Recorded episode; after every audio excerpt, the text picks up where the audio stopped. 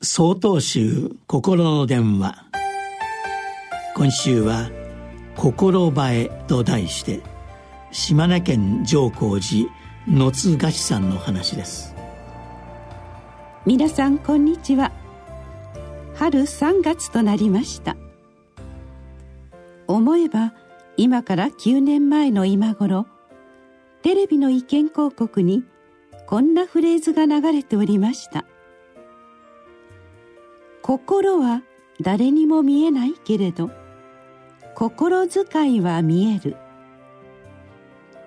東日本大震災の惨禍が伝えられる中何度も耳にしたある団体のメッセージです。このフレーズと被災地救援に向かう人々の姿から私は心映えという日本語を連想しました。何もせずにはおられない人としての深い心を見る思いがしたからです。心映えとは人の心の内面を示す言葉。見えない心が見えた時感動を込めて使います。しかし特別なことではありません。先日出かけた電車の中でのことです。ガサゴゾという音の中一人の老婦人の姿がありました。座席の上に背を丸め懸命にカバンの中をまさぐっていらっしゃいます。とその時やおら老婦人の正面にいらした女性が立ち上がりました。そして通路に両膝をつき何かを老婦人に差し出したのです。白い紙切れ。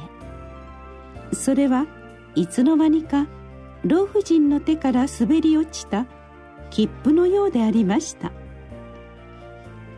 なおも両の膝をついたまま女性は老婦人に微笑みかけています。心映え優しい人。これがその時私が抱いた印象であり同時に心満たされる思いをしました。大切なのは心の内面。そのエネルギーです。これに勇気が加われば申し分ありません。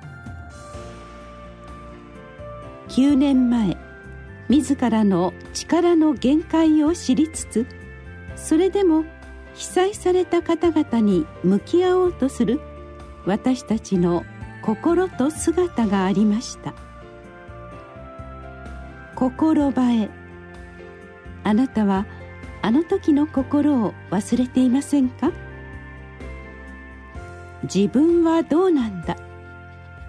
9回目の3.11を迎え自問自答する毎日です。3月17日よりお話が変わります。